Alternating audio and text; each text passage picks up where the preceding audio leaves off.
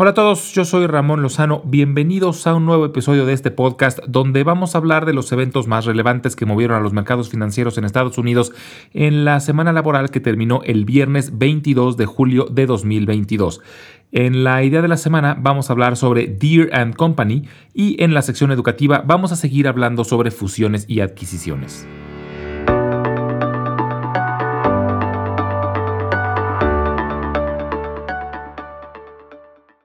Una semana con ganancias moderadas, donde el Dow Jones avanzó el 2%, el Standard Poor's 500 el 2.6% y el Nasdaq subió el 3.3%. Fue una semana positiva en general, aunque terminó con una nota negativa el día viernes. Lo más relevante del incremento de los índices esta semana es que por primera vez en tres meses cruzaron niveles técnicos importantes, sobre todo el promedio de los últimos 50 días, que había funcionado como resistencia desde principios de abril. Veremos si logra mantenerse por arriba y puede generar algo de tracción al alza.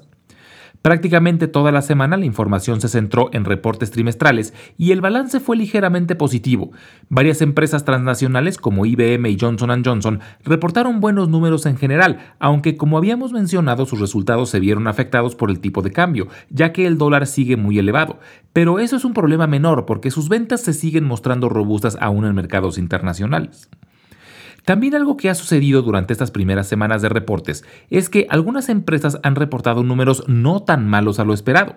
Y esto muestra cómo la bolsa se mueve en forma similar a un péndulo, que cuando sube suele subir de más y cuando baja pasa lo mismo, suele bajar de más. Y un claro ejemplo es el de Netflix, que reportó que perdió cerca de un millón de suscriptores durante el segundo trimestre, lo que suena muy mala noticia. Sin embargo, sus acciones habían caído ya muchísimo y algunos analistas esperaban una pérdida de 2 millones de suscriptores, por lo que la noticia no fue tan mala como se esperaba y esto hizo que las acciones de Netflix brincaran casi 10% con el reporte. Y esto seguramente ayudó al movimiento positivo que tuvimos esta semana, que la bolsa se pudo haber corregido de más durante estos meses y el péndulo se esté regresando un poco. Y claro que para que tengamos un movimiento positivo sostenible, necesitamos que las condiciones macroeconómicas mejoren, o por lo menos que no empeoren, si no de nuevo tendremos otro fuerte movimiento a la baja. Ahora, una de las razones por la que la bolsa no pudo terminar la semana de forma positiva fue un reporte desastroso de Snapchat, que por segunda ocasión consecutiva reportó números terribles que espantaron a los inversionistas y arrastró fuertemente a todas las empresas tecnológicas que dependen de ingresos generados por publicidad digital. Pero la próxima semana podremos ver si esto es específico de Snapchat o es general de toda la industria, ya que reportan Meta y Alphabet, que son las empresas madres de Facebook y Google. La próxima semana va a ser una de las semanas más intensas del año de información para la bolsa, ya que por un lado se intensifica la cantidad de reportes trimestrales entre los que estarán los gigantes de la tecnología, que además son las más valiosas del mundo, reportan Apple, Microsoft, Alphabet y Amazon, además de muchas otras como Ford, General Motors, Coca-Cola, McDonald's, Visa, Boeing, etc. Va a ser una semana muy intensa de reportes trimestrales. Y por otro lado estará la Junta de la Fed, donde la mayoría de los analistas esperan de nuevo un triple incremento, es decir, 75 puntos base, aunque algunos especulan que posiblemente se decida un incremento aún mayor, debido a que en agosto tienen un receso y el siguiente incremento sería hasta septiembre. Pero por otro lado, ya hay indicios de un enfriamiento en la economía, sobre todo del mercado laboral, que era una parte que seguía causando presión en la inflación. Muchas empresas, sobre todo de tecnología, han avisado que van a reducir drásticamente las nuevas contrataciones, además de que el viernes se reportó el número de personas solicitando beneficios de desempleo y se mostró el número más alto en ocho meses. Entonces, seguramente la decisión de la Fed será uno de los factores que decidan el tono de la semana. Y por último, el jueves se reportará el Producto Interno Bruto de los Estados Unidos durante el segundo trimestre, que si muestra un decremento sería el segundo trimestre consecutivo, por lo que brincaría la especulación acerca de una recesión, aunque para que sea oficial faltaría el reporte de la Oficina Nacional de Investigación Económica.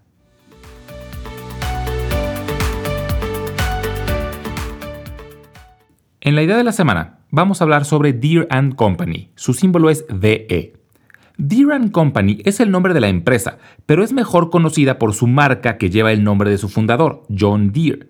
Es una empresa norteamericana fundada en 1837 en el estado de Illinois y fabrica maquinaria agrícola, motores de diésel y maquinaria pesada en general. Es muy famosa por sus tractores y máquinas color verde y su logotipo que muestra un venado en una posición de salto.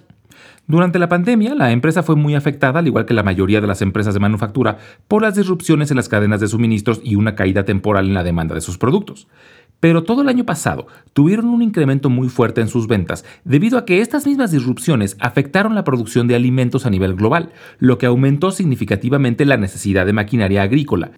Y la guerra en Ucrania, que elevó los precios de algunos granos a niveles históricos, incrementó aún más esta demanda, impulsando el precio de las acciones de Deere a un máximo de 436 dólares en abril de este año. Sin embargo, los últimos tres meses sus acciones han retrocedido junto con el precio de los granos, pero aún así han tenido mejor que los tres principales índices durante este año. Y hay varios factores que pintan un futuro interesante para Deere. Primero que son los líderes en soluciones agrícolas inteligentes y tienen un fuerte compromiso de modernizar la industria agrícola a nivel mundial. Por ejemplo, ofrecen tecnología que ayuda a los productores a tomar mejores decisiones sobre cuándo sembrar, cuándo cosechar y los nutrientes que necesitan según el tipo de suelo y el producto que estén sembrando. También han desarrollado tecnología de precisión para poder manejar los riesgos de sequías de mejor manera usando información satelital y desde 2004 tienen una alianza con la NASA con el objetivo de mejorar sus tractores autónomos. Además de que tienen un ritmo de crecimiento en sus utilidades muy interesantes. En abril de este año reportaron un incremento del 18% durante 2021 y esperan un crecimiento similar durante este año. Además de que tienen un dividendo no muy grande pero nada despreciable con un rendimiento actual del 1.4%. Y por estas razones vale la pena tener a John Deere en el radar.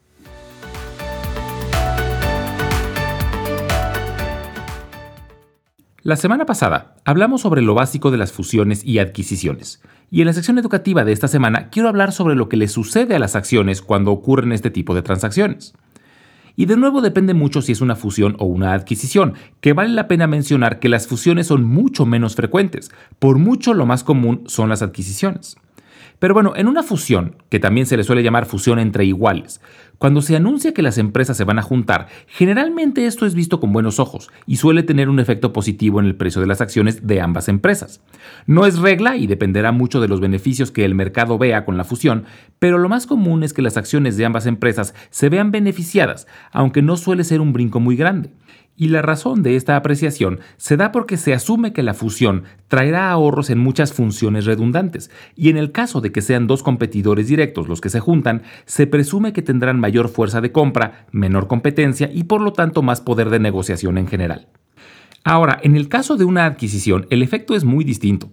Lo más común cuando una empresa va a comprar a otra es que ofrezcan un precio por arriba del valor actual de mercado y esto tiene sentido, para que los dueños actuales estén dispuestos a vender, tienen que recibir una oferta atractiva, o sea, algo mejor de lo que pueden obtener en el mercado abierto. Pero en muchas ocasiones la oferta es muy por arriba del valor actual, y esto hace que las acciones de la empresa que va a ser adquirida instantáneamente brinquen a un nivel muy cercano a la oferta. Y por el otro lado, las acciones de la empresa compradora suelen tener una caída, en ocasiones muy fuerte, debido a que el hecho de que estén pagando un valor por arriba del actual trae consigo un riesgo, además de que incorporar una empresa dentro de la estructura existente también representa un riesgo y no siempre se logra con éxito. Entonces, si tenemos acciones de la empresa que va a ser adquirida, el puro anuncio de una posible adquisición hace que las acciones brinquen y la mejor decisión suele ser venderlas en ese momento, porque pueden ocurrir muchas cosas entre el anuncio y el cierre de la venta con el potencial de descarrilar la operación. Por ejemplo, la adquisición puede no ser autorizada por los organismos gubernamentales. Y si la operación se cancela, el precio de las acciones de ambas compañías suelen regresar a sus valores anteriores al anuncio.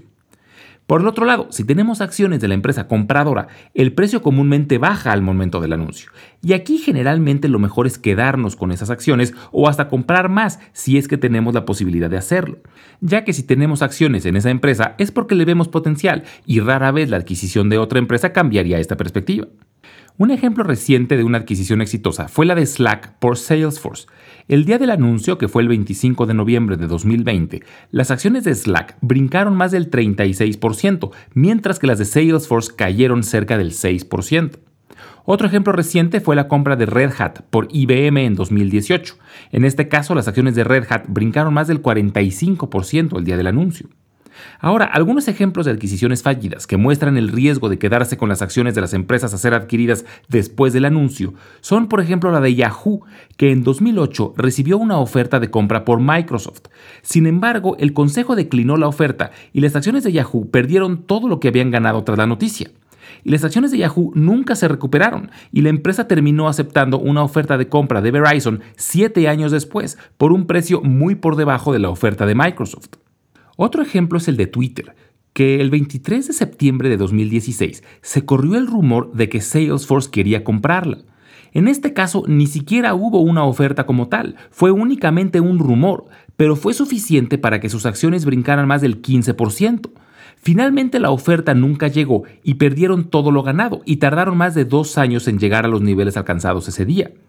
Y es justamente por Twitter por lo que quise hablar de este tema las últimas dos semanas, porque está envuelto en un nuevo proceso de compra, aunque esta vez la oferta no es de otra empresa, sino directamente de Elon Musk, por lo que en caso de realizarse, Twitter dejaría de ser una empresa pública y los accionistas recibirían un pago proporcional por sus acciones.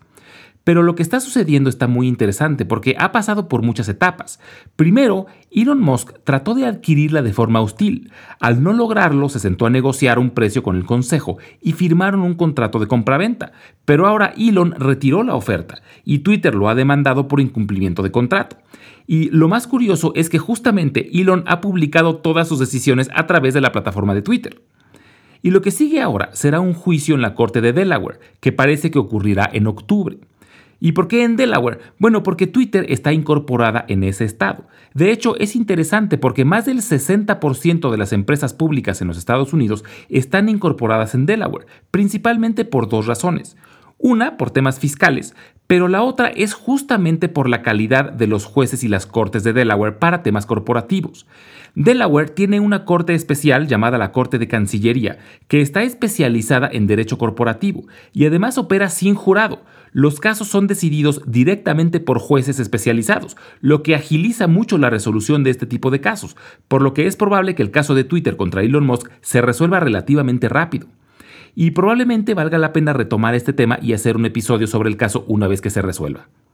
Como siempre, les dejo mi correo electrónico por si tienen alguna duda, comentario o sugerencia. Es ramonlog.yahoo.com y les dejo la página donde podrán encontrar la sección educativa de episodios anteriores. Es www.ramonlog.com. Muchas gracias y nos escuchamos en el próximo episodio.